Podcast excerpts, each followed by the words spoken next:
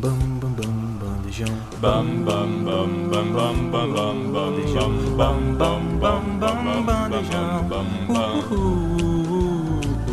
bam bam bam bam bam bam bam bam bam bam bam bam bam bam bam Ah, Bandejão 104.7. Muito boa tarde para você sintonizado na 104.7 ou na universitariafm.ufs. Está começando mais o meu, o seu, o nosso Nude Coletivo, Nude na Rádio, o Núcleo Universitário Desportivo, nosso programa de esportes, gerenciado por nós alunos da comunicação social. Meu nome é Renan Linhares e eu estou aqui com meus queridos colegas na mesa redonda para falarmos de mais uma rodada de Brasileirão. E eu vou começar dando boa tarde para ele, Thierry Calil. Boa tarde, Renan. Boa tarde, amigos da mesa. É um prazer estar aqui depois dessa rodada de Brasileirão, né? Onde, o, graças a Deus, o Fluminense conti- continua líder, continua desempenhando bom futebol, clubismo, né? Tô fazendo parte aqui, mas é isso. Vamos, vamos debater aí sobre a rodada. legaliz- legalizaram o clubismo. E falando de clubismo, um que não está tão feliz assim. Boa tarde, André Cipreste. Boa tarde, Renan. Boa tarde a todos os ouvintes. É, é difícil ser flamenguista nesse momento, mas eu acho que ainda vai engrenar. Eu vi um bom Flamengo nesse jogo e eu acho que tem muita coisa boa pra tirar. O amor pelo balão vencerá. Mas boa tarde para ele, o grande defensor das minorias, Felipe Dutra. Também estou muito feliz. Tá muito feliz. Muito feliz. O trabalho do Pepe é bastante promissor. Boa tarde a você, Renan. Boa tarde a todos da mesa e também que estão em casa nos acompanhando. Mas, acima de tudo, vamos começar a falar de um brasileiro que vai ser muito legal. Assim, o nível dos jogos tem sido muito Já interessante. muito legal. Eu acho que essa vai ser uma edição talvez histórica do Campeonato Brasileiro. Então eu vou pedir para cada um de vocês me dar um destaque da rodada, algum comentário que vocês queiram fazer, algo que chamou a atenção. E eu posso começar pelo André. Um destaque da rodada do brasileiro, o que eu diria? Eu acho que os times estão muito preparados nesse início de campeonato, todos vêm muito focados. é, Nem todos têm o melhor plantel do mundo, É. mas eu vejo um foco muito grande no brasileiro em atingir é, as metas que a diretoria vem planejando. E eu acho que vai ser muito competitivo. Vai ser um dos, se não o melhor campeonato brasileiro que nós vamos ver em muito tempo. O seu destaque inicial, então, Felipe Dutra. O meu destaque é a recuperação de times que a gente imaginava que talvez não fossem fazer um grande campeonato brasileiro. São Paulo, primeiro jogo do Orival indo bem, o próprio Peppa no Cruzeiro. E além disso, o nível dos jogos, como o André falou, tem sido muito bom. também? Vasco da Gama, ou seja, times que a gente imaginava que talvez não fossem fazer jogos tão bonitos, têm escolhido jogar pra frente, têm escolhido jogar eh, de uma forma mais ofensiva e os jogos têm sido legal por causa disso. E o homem mais feliz do recinto, Thierry Calil, seu destaque inicial da rodada, por É, favor. acho, acho que o meu destaque vai para a média de público do, do Campeonato Brasileiro, né? Vem superando em média, acho que vai bater o recorde do- da média de 86, que é o que foi o brasileiro que teve maior média de público. E acho que esse ano tá, tá, tá bem para bater, as torcidas estão comparecendo ao estádio, parece que o, o futebol esse ano tá mais convincente, as torcidas estão comparecendo e estão apoiando seus times. Antes de iniciarmos o nosso giro da rodada, a gente vai compartilhar com vocês, nosso querido público, a nossa estafeta. Tá rolando uma competição interna aqui entre os participantes dessa mesa redonda. Eu, o Renan, o Thierry, o Felipe e o André. E a gente toda rodada palpita quem será vencedor e quem sairá derrotado ou quem empatará as partidas. Cada acerto vale um ponto e atualmente a nossa classificação, sem contar o jogo de Bahia e bastante Botafogo, lembrando. importante ressaltar, né? Porque eu tô atrás, mas tem um jogo de É, hoje falta ainda. o jogo do Bahia, que to... nós aqui todos apostamos num resultado diferente. A liderança está com Felipe Dutra, que soma atualmente 10 pontos, seguido pelo vice Thierry Calil, e na sequência André Cipreste com 9 também. E por último, eu, Renan Linhares, Na com lanterna. 8 pontos na lanterninha, porque eu confiei no futebol do Santos, né? Mas fazer o quê? Talvez esse sou eu. Se eu Talvez confiar no futebol seja- de Odair Helma, Eu acho que você eu tá errado. desconfiei mais do Atlético Mineiro do que eu confiei no Santos, mas vamos começar agora então os nossos assuntos. Bom, a gente agora vai comentar um pouco sobre a partida mais legal da rodada, talvez. Foi o melhor jogo, talvez o melhor jogo do campeonato. Melhor jogo do campeonato até então, É, que tem com duas rodadas. E agora a gente vai falar de Vasco e Palmeiras, 2 a 2 Seu comentário, Felipe Dutra. Vasco e Palmeiras, como vocês já falaram, o melhor jogo do campeonato. O Vasco subindo o nível, transformando o jogo com o Palmeiras numa espécie de final, né? Trans- é, sair de São Januário para jogar no Maracanã, lotar o estádio. é, ou seja, vai enfrentar um time melhor que o dele, mas briga e joga e transforma o jogo numa decisão, isso faz com que o Vasco seja um time competitivo, apesar de todas as dificuldades. O trabalho do Barbieri, apesar da eliminação na Copa do Brasil, quase sempre evoluiu desde o início, né? Desde o do início da temporada. E, e ontem teve talvez seu ágio no primeiro tempo. Talvez tenha sido o melhor primeiro tempo do trabalho do Barbieri à frente do Vasco. O Vasco muito bem, roubando a bola no campo de ataque, mordendo muito o Palmeiras. É, o gol é, um- é incrível, né? O Jair, o lançamento do Jair é sensacional. O Alex Teixeira até falou, né, que chutou pro gol. O, o- a inteligência do Pedro Raul. O Vasco fez o primeiro tempo perfeito. O Palmeiras quase não atacou, quase não existiu, mas o Palmeiras é o Palmeiras e no segundo O Palmeiras tempo não perde, né? o Vasco Se recusa a perder, né, o O Palmeiras. Vasco recuou um pouco e foi o bastante para chamar o Palmeiras e o Palmeiras colocou atacantes, né? O- Os assistentes do Abel que estavam ontem comandando o Palmeiras foram muito ofensivos. João Martins o nome dele, João João Martins, Martins. o Castanheira também. Botaram muito atacantes e o Palmeiras conseguiu fazer com o baixinho o Arthur o gol de cabeça de empate. Mas assim, o saldo é muito positivo pro Vasco. Que, que conseguiu fazer um jogo além do que a gente imaginava contra o Palmeiras. E pro Palmeiras, um pequeno sinal de alerta. Nem sempre vai dar para recuperar o jogo quando você tá perdendo 0-2. Apesar do pacto do Abel até hoje não ter falhado, nas ruas, nas praças e nas linhas de ônibus só se escuta uma coisa: o Vasco compete, não é mesmo, André Cipreste? O Vasco compete e veio ontem com a escalação ideal. Né? Time ideal? O time ideal veio com o Léo Jardim no gol, é, as laterais com Pumita Rodrigues e Lucas Piton. Você acha que o Capaça é melhor que o Robson Bambu? Ou não? Eu gostei do Robson ontem. Gostei bastante da partida dele. Eu acho que ele foi bem contra um ataque que é muito melhor do que o do Vasco. Desculpa, tem que falar Robson, né? Ele- agora ele pediu pra ser chamado de Robson. Ele Robson, quer apagar Robson. o bambu. Pediu É pra ser Robson chamado e de Léo. Pô, gente, mas não Robson tem como. e Léo, nada de não Léo tem Pelé, né? como, É, gente, não tem Robson como. É Léo. Robson Bambu e Léo Pelé, desculpa, não tem como. A gente releva isso por enquanto. E com um time que foi muito bem ontem, Jair se adaptando, jogando ao lado de Andrei Santos e Rodrigo no meio-campo, foi muito bem. E o ataque que, na minha opinião, funcionou depois de muito tempo. Muito tempo. Pedro Raul fez um belo gol de cabeça. Na jogada do gol do Gabriel Peck também foi uma- um cabeceio muito bom que deu trabalho para o Everton e o Peck pegou o rebote. E o Peck se destacando, é o melhor jogador do Vasco nesse início de temporada. Mostra que o time pode competir, pode vir por grandes coisas nessa temporada. Eu acho que o Vasco tem muito do que se orgulhar. O Barbieri tá consciente, mesmo quando o Palmeiras empatou o jogo no segundo tempo, o Vasco não desistiu, mostrou que queria a vitória. E eu acho que é isso que o torcedor ainda saiu feliz com esse empate. É contra o Palmeiras, é o time a ser batido junto com o Fluminense nesse início de temporada. Então você tem que estar de cabeça erguida e ver que o resultado não é de todo mal. Bom, é, como você falou, o Pedro Raul voltou a render, né? É o, a contratação que mais fez o torcedor vascaíno dar sorrisos, apesar de eu achar que a melhor contratação do Vasco foi o Jair, que eu acho ele um baita de um volante. Ele fez fez- um partidaço, mas só se fala no jogador argentino da base do Vasco, o tal do Lionel Peck, que fez uma partidaça, não é não, Thierry, É, a segunda boa partida do Leonel Peck, né? O, o Gabriel Peck. Não vamos fazer esse moleque não, pelo amor, pelo amor de Deus. Pera gente. aí. Pera aí, vamos segurar um pouco. Mas assim, é, do jogo, eu acho que assim, foi um ótimo jogo do Vasco, mas que cometeu os mesmos erros do jogo contra o Atlético Mineiro. Fez um bom primeiro tempo, assim, até os acréscimos. Começa bem, pressionando, fez os dois gols rápido. Mas acaba que, até na transmissão Roger Flores citou, ele recuou muito cedo. O Barbieri recuou muito cedo o time do Vasco. É, fez Eu os dois gols, Um pouco de falta de confiança. baixou no as trabalho. linhas muito, aí tomou o gol nos acréscimos e voltou pro segundo tempo tão cedo já recuado. E aí, você recuar contra o Palmeiras e contra o Atlético Mineiro, você tá pedindo pra você tomar o gol. Contra o Atlético não tomou, muito pelo, pela partida do Léo Jardim, né? Que fez milagres até o último segundo do jogo. E ontem, se você recuar contra o Palmeiras, você vai tomar o gol a qualquer momento. E aí acabou, assim, falha defensiva. O Arthur não pode subir dentro da defesa e fazer um gol de cabeça com 1,69. E assim, acabou fazendo tomando empate mesmo jogando bem. Assim, o, o saldo é positivo. E a gente não esperava o Vasco jogando contra o Atlético Mineiro fora de casa, ganhando e duelando contra, de igual de igual para igual contra o Atlético, contra o Palmeiras. Conseguiu, mas acho que pode melhorar essa questão de abrir a vantagem e acabar cedendo os gols de empate ou sof- sofrendo o resto do jogo inteiro. Quatro gols na partida que tiveram lances aéreos, né? Perfeito. O primeiro gol do Pedro foi de cabeça, o segundo gol, Pedro Raul de cabeça de novo e o Gabriel Peck pega o rebote. O gol do Navarro de cabeça e o gol do Arthur de cabeça também. Perfeito. Fica aí ligado o alerta para o sistema defensivo das duas equipes. E seguindo com nossos clássicos interestaduais, vamos falar agora sobre Flamengo e Internacional.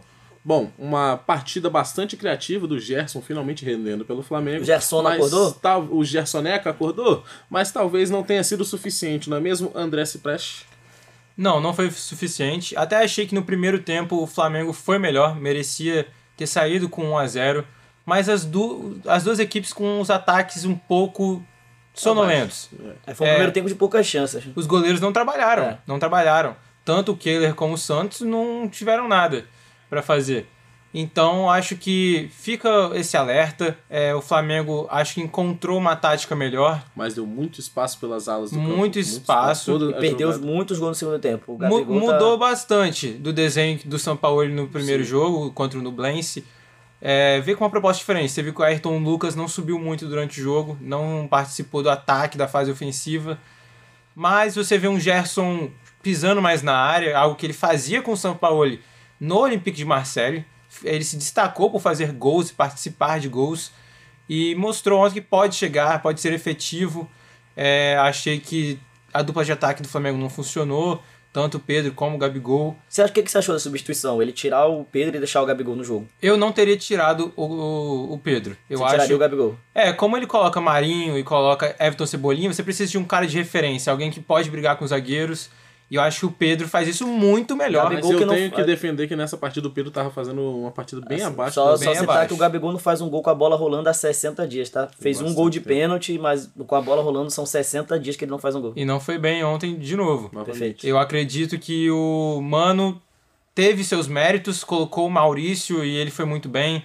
O Wanderson foi muito bem A também. estrela do treinador, né? E conheceu o elenco, né? Conheceu o elenco que tem Conheceu o na mão. elenco, é, eu diria que teve um pouco de, de sorte, né? Você não espera que um jogador vai virar o jogo quando ele entra no segundo tempo. Senão ele estaria jogando desde o início da partida.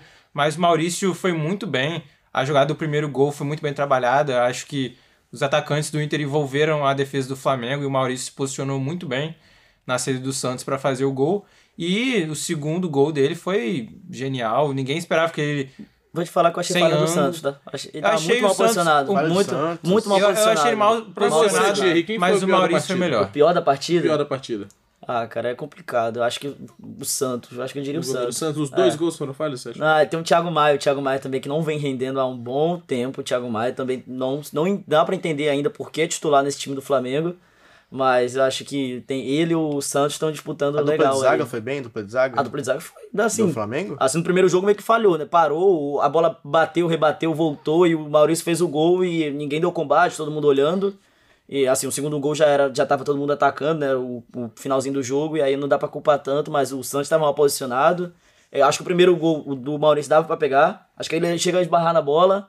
é, mas acho, que o- acho que o pior da partida fica entre o Thiago Maia e Santos. Muitos erros de passe né, nessa partida. Ainda mais a defesa do Flamengo. Continue Errou- assim, né? Espero que continue passe. assim. Felipe Dutra, o que você achou do duelo entre o conservadorismo de Mano Menezes contra o homem que não repete escalações, que é o Sampaoli?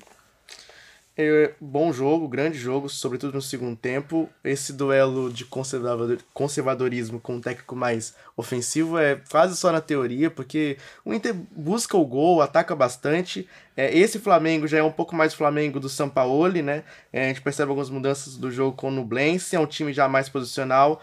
É, e alguns jogadores acabam sendo sacrificados. Eu acho que o Everton Ribeiro perde muito nesse estilo de jogo. Eu acho que o próprio Gabriel ainda não se encontrou. É, o Flamengo tem tido muitas dificuldades. O jogo defensivo é um problema, era um problema e continua sendo um problema.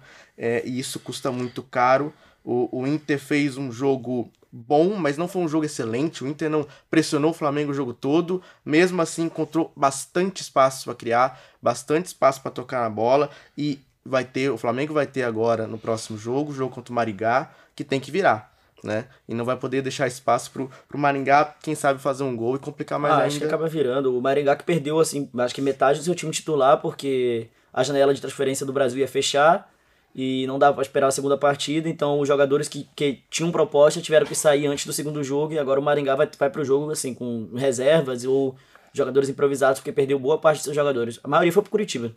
É, Assim, a gente vai falar mais sobre isso, mas eu acho que é um jogo bem perigoso pro Flamengo. Bem perigoso, pensando em classificação. Mas, assim, o, o Mano conhece muito o elenco, o Maurício já vinha fazendo bons jogos, né? Ele é meio que sacrificado um pouco pelo estilo de jogo do Mano. O Mano sempre preferindo jogadores de mais marcação, né? O Johnny, o Campanaro ontem jogaram.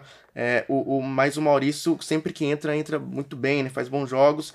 E ontem foi um jogo perfeito para ele, né? Quando ele entra, a bola sobra, ele faz o gol. Depois, no, no último gol, uma jogada do, do Jean Dias, né? Que era jogador do Juventude, acabou simulando. Acabou simulando. Um, E depois um a bola sobrou pro Maurício, que acertou um chute incrível. Eu discordo um pouco do Thierry. Não acho que foi tanta falha do, do Santos. O Santos sai pro abafa contra o, o Jean Dias e, e o Maurício tem uma felicidade incrível de acertar um chute sensacional. Mas eu acho que é um, um início de trabalho ainda do São Paulo que vai evoluir muito em vários sentidos. Ontem foi muito interessante a saída de bola, né? O Santos fazendo saída de O bola. Santos jogando de pivô. É, jogando de pivô, enfim, coisas que a gente vai, vai ver muito ainda no trabalho do São Paulo. Talvez não com o próprio Santos, né? Talvez não com o próprio Santos. O Rossi acho que é um goleiro que tem um pouco mais de Acho que ele vai acabar pedindo goleiro. É bem provável. Ah, todos os times que ele passou, ele acabou pedindo goleiro. Tem um goleiro que vai chegar É, ainda, o Rossi, né? o Rossi acho que É, chega o pra Rossi que não ser- tá bem no Al-Nassr, é reserva. Pode ser que com um novo técnico, um técnico, técnico o argentino também, mude um pouco. Eu acho que o Rossi chega pra ser titular hoje. Será que o São Paulo É. pediu hoje já oito reforços mais? Ou me vou ir? Necessita sete Ontem foi dia dele chegar e falar: Alô, Marcos Braz, se é telefúrios. Ou me vou ir? Mas falando de outro emocionante ou nem tanto partida, estamos falando de Santos e Atlético Mineiro. O jogo que ninguém viu. E quem viu é o perdedor, tá? Quem perdeu essa partida Quem foi o, essa o, partida o espectador. Foi o espectador. Porém, esse empate de 0 a 0 diz mais sobre o Santos evoluindo ou o Atlético Mineiro completamente em crise e Thierry Calil. Ah, acho que fala o Santos é fala muito mais pro lado negativo do Santos, porque sempre teve a Vila Belmiro como sua sua maior força, jogar em casa sempre foi difícil de ganhar, de ganhar o Santos lá e não vem conseguindo usar dessa dessa dessa força externa para ganhar os jogos e ontem fez um jogo assim sonolento, que deu preguiça, se você tava assistindo, e você não dormiu, você é um guerreiro. E o Atlético Mineiro assim, consegue fazer bons jogos, mas não ganha. É, também quando às vezes perde, mas também ou às vezes empata, é o óbvio, né, na verdade. mas mas assim, não faz um grande jogo, o Cudê parece que não tá se encaixando. Tem a, a dificuldade da multa de 30 milhões do Cudê, que ele não quer abrir mão, então o Atlético Mineiro que tá carregado de dívidas não consegue se livrar dele. O time não, não evolui, é, se- tá estagnado e foi um jogo assim difícil de assistir. Felipe Dutra, o trabalho do Cudê evolui ou não? Não evolui. Não evolui e tem sido um problema crônico pro Galo. É realmente enfrentar times mais fechados. É um time que é, falta muita criatividade para esse Galo. Ainda mais com um meio que às vezes mais marca do que joga. Otávio, Edenilson. Ontem, tanto o Johan, tanto o Zaratio é, deram pouca possibilidade né, é, ofensivamente. E o Paulinho e o Hulk são jogadores que. Quando se encontram, o Galo consegue fazer um bom jogo. Quando eles não se encontram, quando o jogo não Quando o flui, jogo deles é apenas ok, é, o Galo sente muito e acontece o que aconteceu ontem, assim, um time muito é, abaixo do que a gente imagina, um time que, na, em tese, briga para ser campeão brasileiro. sim. O Galo pelo parte. elenco. É, pelo elenco, o Galo tá, tá nesse nível. E, e ontem foi bem abaixo. Lá do Santos eu até discordo um pouco do Thierry. Eu acho que, para quem achava que o Santos ia ser um, um, um grande peixe morto nesse Saco campeonato. É, um peixe morto nesse campeonato brasileiro, eu acho que é um time que pelo menos está disputando. Né? Ontem era um jogo que, na tabela, você olha um jogo contra o Galo, mesmo sendo em casa, um jogo muito difícil. E o Santos competiu em algum momento do jogo. É, animicamente tem sido um time muito enérgico em campo. É, então acho que o Odair Helma está fazendo o mínimo para tentar manter o Santos na primeira divisão, que é a prioridade. André Cipreste, você acha que com essa evolução do Santos, desde o Paulistão, que foi uma, uma campanha um tanto quanto vexatória, o torcedor Santista já pode ficar tranquilo com a situação do Santos no- durante o ano no campeonato? Tranquilo não. Tranquilo não pode, porque o time ainda tem muitos fatores que afetam dentro de campo. O lado esquerdo do time não foi bem, é, por ter falhado em alguns momentos, senti que estavam até defensivamente levando vantagem sobre Zaratio, sobre Saravia, que estavam tentando atacar mais por aquele lado, mas não conseguia criar tanto. Fazer gols com o Santos tem sido um parto, né? Ah, mas assim, o melhor jogador da partida foi o João Paulo. Isso fala muito sobre o Santos. E vem sendo há alguns Vem anos. sendo- acho que se ano passado sobre não tivesse sido o João Paulo, o Santos tinha caído. E sobre o jogo de ontem, o João Paulo foi o melhor. Então acho que fala muito sobre o sistema defensivo do Santos que não tá bem. É, acho ainda que teve um momento do jogo em que o, o Zaratio sai na frente do gol, quase o gol todo aberto, né? Ele tava muito sem ângulo, poderia ter, ter feito 1x0 pro Atlético, mas foi um espaço que ele tirou do lado esquerdo do Santos, que tava um pouco mais vulnerável. É, a equipe poderia também ter um meio-campo mais coeso. Acho que Lucas Lima não agrega nesse time. Não agrega. E o ataque, muito menos. Você contratou os joga- os jogadores que jogaram a final do Paulistão contra o Palmeiras e eles pouco têm tanta oportunidade. É, o meio-campo também não cria muito. Então o torcedor do Santos tem que agradecer por não ter perdido essa partida. Ainda mais na Vila Belmiro. Mas sempre com alerta. Falando de times que muitos duvidaram e muitos falaram que já estariam rebaixados na segunda rodada. E o seu Cruzeiro, hein, Felipe Dutra? 1x0 sobre o Grêmio. 1x0 sobre o Grêmio, que é goleada. o jogo contra o Náutico não foi um jogo de todo ruim. O jogo contra o Corinthians foi um pouco melhor. E o jogo contra o Grêmio foi melhor ainda. Há uma evolução no trabalho do Peppa. É um técnico também de trabalho posicional. E tem colocado um time de uma forma bastante ofensiva. É, foi bem agressivo. Surpreendendo até, né? foi bem agressivo contra o Grêmio, dominou o jogo, dominou o jogo. Pra quem achava que o Grêmio ia dominar, porque o Grêmio é um time de muito toque de bola no meio de campo, né? Com seus meias muito habilidosos, o Grêmio é um time de tabela. O Grêmio não teve oportunidade pra tabelar na frente da área do Cruzeiro, porque o Cruzeiro sempre teve a bola, porque o Cruzeiro sempre dominou o jogo. E, e eu acho interessante como o Bruno Rodrigues vem jogando, um jogador de muita força física, pela beirada do campo. O Gilberto, que pra mim não fez, não vem fazendo grandes jogos, também não fez um grande jogo no sábado, mas ele, ele ajuda com algumas movimentações táticas. É, o Vital, o momento dele eu acho bom, eu acho interessante, eu acho um jogador que pode crescer muito no trabalho do Peppa. Um Cruzeiro que vai se achando. O Cruzeiro que vai se achando pouco a pouco, ainda é muito pouco. É, pra gente imaginar o Cruzeiro brigando por uma coisa nesse campeonato. Do lado do Grêmio, é, eu não gostei da atuação, acho que foi fraquíssima a atuação do Grêmio. O Soares também foi abaixo. O time não, não conseguiu tabelar como, como sempre tabela. É, o Renato, que, que sempre se gaba muito por ter seus times que dominam o jogo, que tem a bola. É, no sábado, realmente, é, não tem muito o que falar sobre o jogo, porque o Grêmio não teve a bola em quase momento nenhum. E sofreu muito lá atrás, mais do que estava sofrendo nos outros jogos, mais do que sofreu contra o Santos, mais que sofreu em alguns jogos do Campeonato Gaúcho. O Grêmio defensivamente deixou, muito a, a desejar para um time que tem até dois jogadores de marcação ali, né? O Lucas Silva, o Bitelo. Eu acho que o Grêmio fez um jogo como um todo muito, muito abaixo. Bom, falando um pouco mais sobre o Grêmio, é, muitos de nós imaginávamos que a essa altura já do ano o Grêmio apresentasse um futebol um, tanto, um pouco mais envolvente. É, será, Thierry Calil, que o, a contratação do Luiz Soares superestimou esse time do Grêmio? Será? Vai flopar? O Super Grêmio não chega a estar demais? Assim, o Renato, após título do Gauchão, falou que o time dele não devia nada a Flamengo, Palmeiras, Atlético Mineiro. É assim, acho que. Ele gosta, né? Ele é, gosta de falar, né? Mas acho que tá muito precipitado. O Grêmio fez um, um péssimo início. O primeiro jogo contra o Juventude ganhou, Ganhou mas aqui no jogo jeito, né? daquele jeito. Ontem fez um. Ontem não, no sábado fez um péssimo jogo. O time ficou na, foi pressionado e dominado pelo Cruzeiro.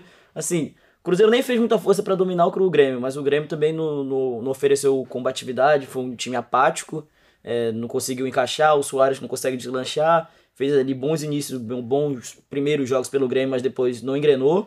Até agora acho que não, não conseguiu fazer um gol no campeonato, perdeu o pênalti no primeiro jogo. Então acho assim, o Grêmio, assim, muitas pessoas falavam que o Grêmio ia, ia disputar a vaga na Libertadores, é, G4, enfim, mas eu acho que nesse momento o Grêmio tem que se preocupar. disputar a liderança do campeonato. Perfeito, né? acho que nesse momento o Grêmio tem que se preocupar em não cair. E falando de Cruzeiro, acho que discordar do Felipe, eu não, não, dá, não consigo ver essa evolução toda. Assim, contra o Náutico, achei um time fraco, apático, elenco ruim. No primeiro jogo, achei um time também fraco. E ontem, ou no sábado, fez um jogo assim, dominou o Grêmio, mas foi aquele jogo mais mediano.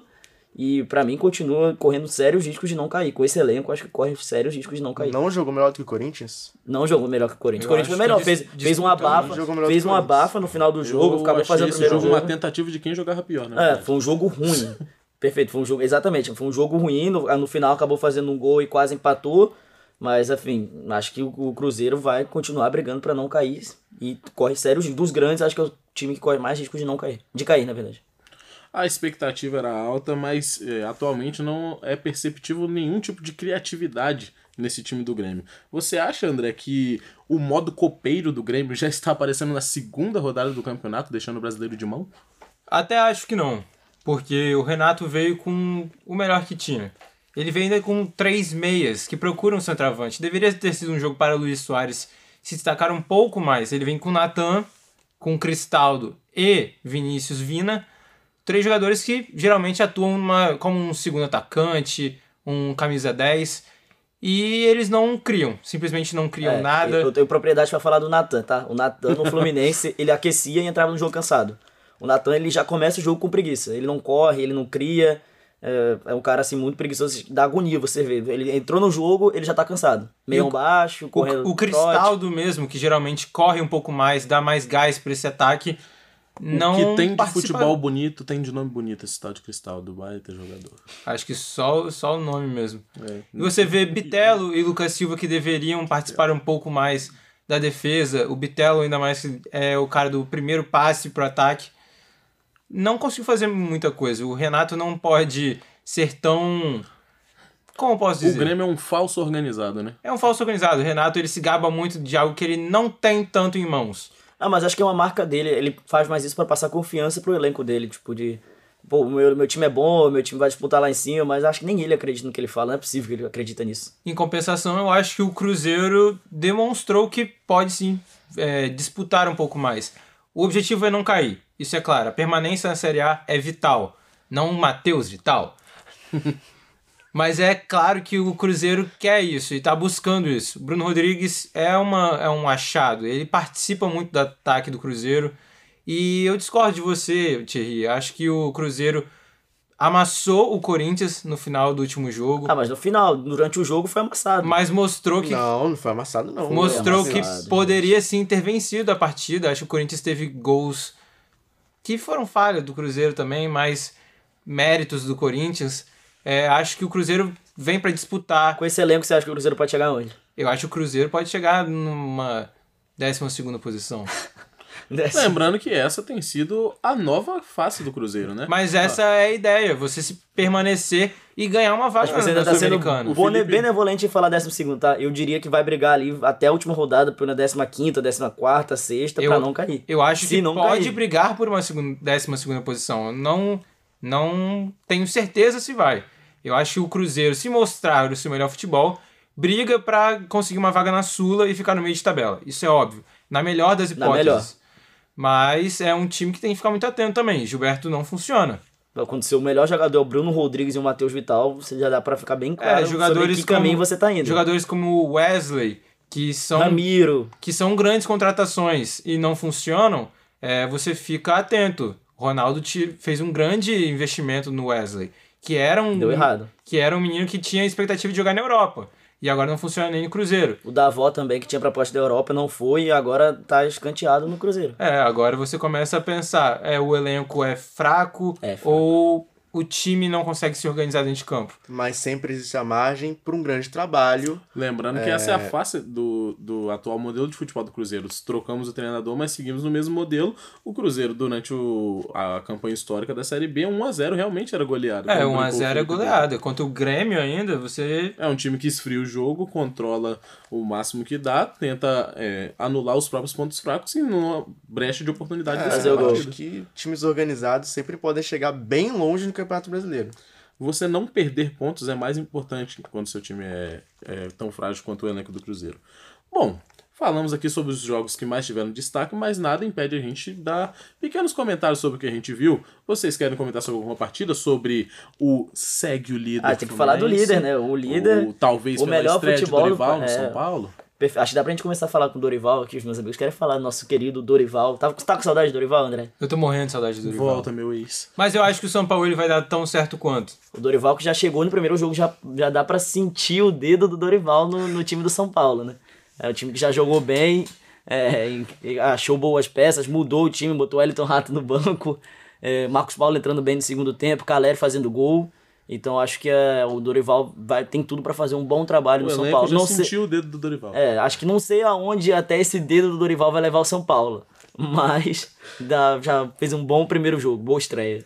É, foi o simples, né? Como o Dorival sempre faz. O Dorival faz o simples, assim como no Flamengo, quando ele chegou, arrumou a casa, fez o simples.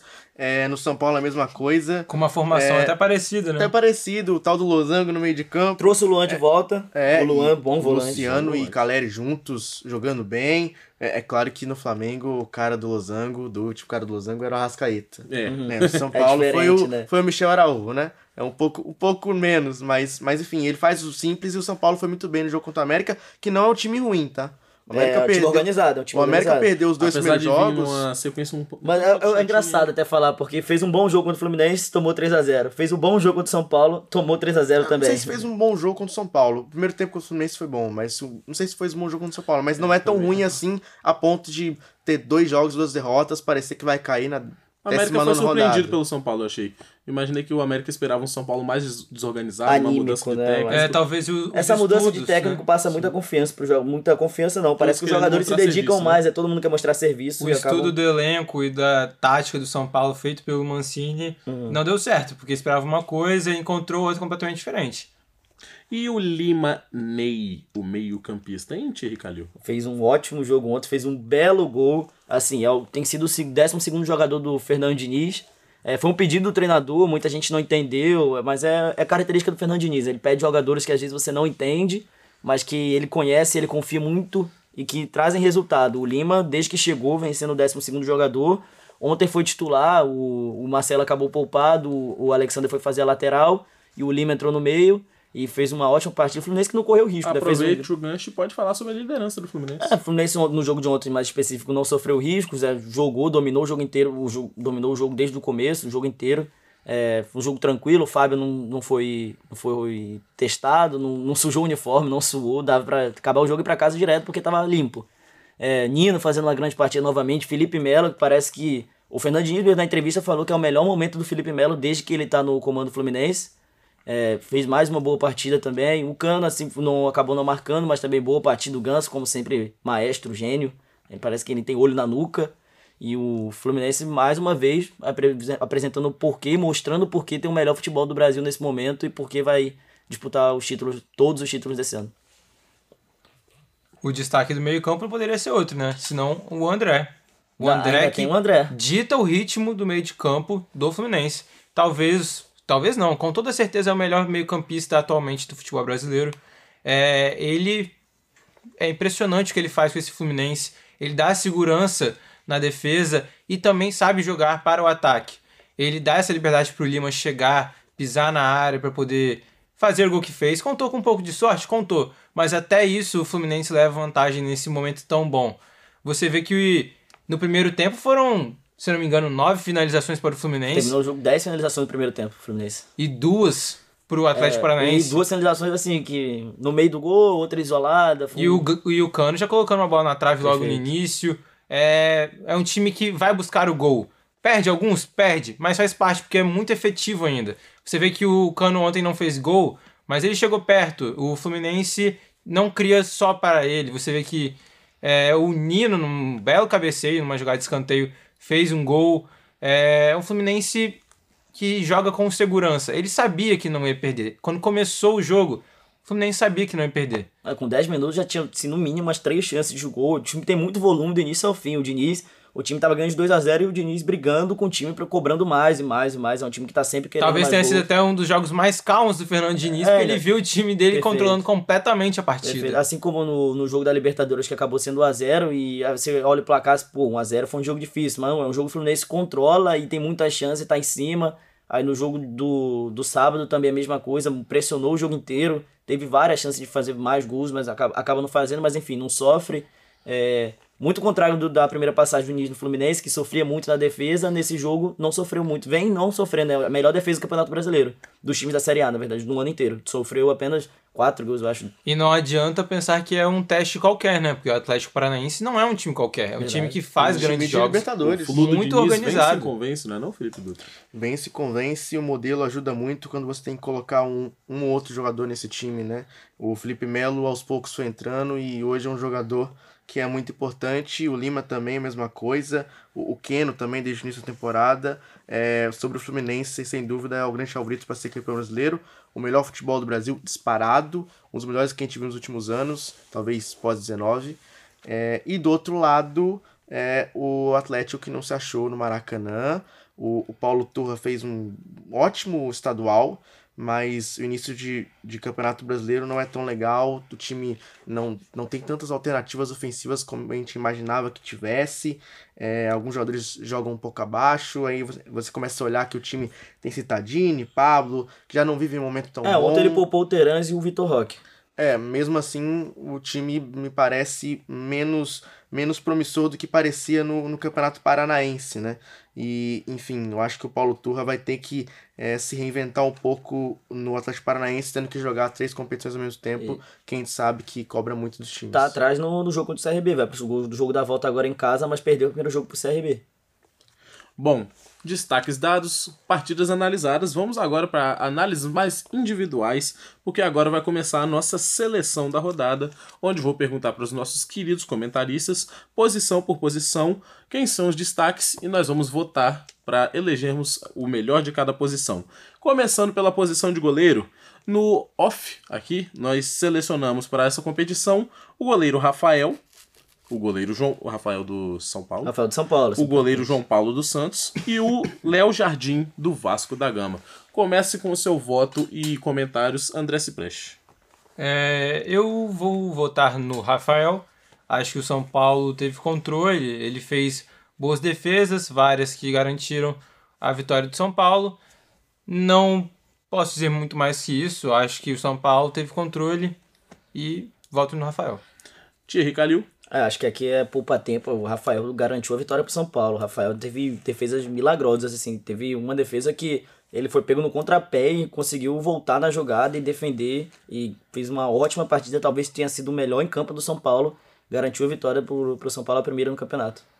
Pela clareza da súmula, Felipe Dutra. Rafael, né? Rafael fez o melhor jogo dele com a camisa do São Paulo e um dos melhores que ele fez nos últimos anos, talvez. O Rafael foi é muito muito tempo reserva, né? A Muito carreira triste na- do goleiro Rafael que muda de time e vira Ele reserva. saiu do Cruzeiro porque era reserva, foi pro Atlético Mineiro. Virou aí reserva. o São Paulo ele chegou, pediu o Everson, ele virou reserva. Chegou no São Paulo, Cheguei a acreditar que seria reserva. Chegou no São Paulo, pensou que ia ser titular, trouxeram o Jandrei e o, o goleiro que era do Fortaleza, qual é o nome dele? Felipe. Felipe Alves. Felipe Felipe Alves também virou reserva, mas esse ano vem sendo titular e faz um bom começo de Campeonato Brasileiro. Disparado, Rafael. Seguindo o nosso sistema defensivo, temos eles, os zagueiros As Torres, o zagueiro Bauerman do Santos, o Nino do Fluminense e Arboleda, O Arbolenda, o Arbolenda do São Paulo. Começo com você, Thierry Calil. ah, acho que aqui é pouco tempo. O Bauerman, assim, deve ter. Não, vou, vou ser claro que eu acabei não vendo esse jogo do, do Santos, mas assim, o Nino fez uma ótima partida, fez gol, seguro defensivamente, marcando de novo. Já tinha marcado contra o, o The Strongest no Maracanã no jogo da Libertadores e fez gol na- no sábado de novo. O Arboleda também foi muito bem na partida do São Paulo, então acho que aqui é Nino e Arboleda. Felipe Dutra. Eu vou votar também em Nino Arboleda. O Nino tá no nível muito bom. Acho que o Nino é o melhor zagueiro brasileiro há algum tempo. E é impressionante o quanto ganha dividido o Nino, né? Dificilmente um jogador passa pelo Nino. é, e no ataque o Nino também ajuda muito com a presença de área incrível. E o Arboleda voltando também a fazer um bom jogo pelo São Paulo. Faz tempo que ele não fazia um jogo interessante. Não acho que foi um jogo perfeito dele, porque o América chegou a criar chances e também foi perigoso mas o, as bolas na área, o Arboleda foi perfeito. É, ele é muito bom também nesse tipo de desarme, é muito bom para acompanhar, é um tipo de marcação individual. E o Arboleda fez um bom jogo, o mais a, a mim, meu voto Nina Arboleda, mas o, Arboleda, o Bauerman fez um bom jogo contra o Galo também, enfrentando o Hulk Paulinho. André Cipreste. É poupa tempo completamente, né? O Nino não tem nem o que falar do melhor zagueiro em atividade junto com o Gustavo Gomes no futebol brasileiro. Olha só. É, e Arboleda que garantiu uma segurança muito grande também para a defesa do São Paulo. Aqui é poupa tempo completamente. Então, partindo para os nossos laterais, os nossos talvez pontinhas rápidas, talvez mais defensivos, temos aqui a nossa seleção: Alexander, Sander, que fez um golaço, Piton, Bruno Pacheco e o Mateuzinho do Cuiabá. Então eu começo com você que encerrou a rodada, André Cipreste. Meu primeiro voto vai para Lucas Piton. Achei que foi muito bem na fase ofensiva contra o Palmeiras, deu uma bela assistência para o Pedro Raul. Defensivamente também conseguiu segurar um pouco do Arthur. É óbvio que o gol do, do Palmeiras foi uma falha do sistema defensivo do, do Vasco. Mas acho que o Lucas Piton foi muito bem, um jogador que veio para ser titular e já caiu nas graças da torcida. É, meu segundo voto vai para Alexander, também fez um belo cruzamento e um belo gol é, para o Fluminense, né? Ele não fez gol, ele deu um cruzamento para o gol do Nino. E achei que funciona muito bem, tanto como meio campista, tanto quanto do lateral esquerdo.